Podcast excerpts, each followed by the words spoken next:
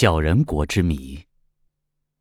在安第斯山脉和落基山脉居住的印第安人中，流传着小人国的传说。人们强悍不羁，力大无比，能负整只山羊，如履平地般的在山间奔跑，能隐藏在草丛、洞口、树梢、石缝中，袭击比他们大得多的猛兽。传说，由于火山爆发，才使小人国。遭到了灭顶之灾。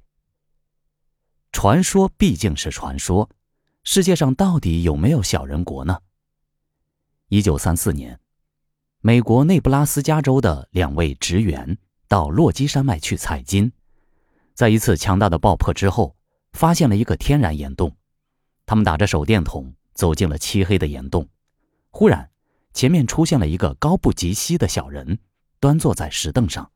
瞪着一双死鱼般的眼睛看着他们，两个人吓得掉头就跑，跑了一阵，不见小人追来，便又壮胆回到洞中，这次才看清，原来是一具干尸。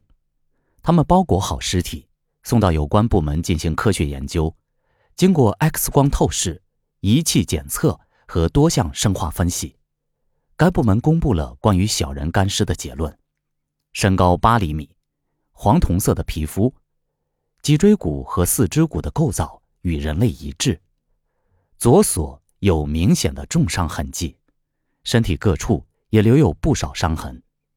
小人的眼睛比人类大，头盖和鼻子很扁，前额低，齐整的牙齿又尖又长，与食肉动物相似。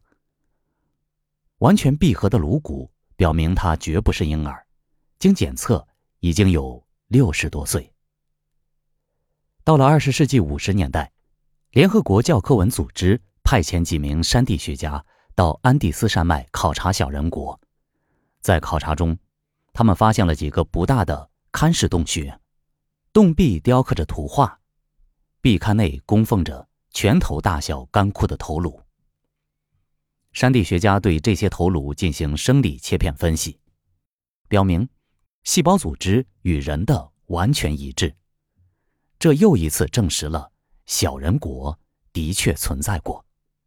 但是，也有更多的科学家认为，小人国是不存在的。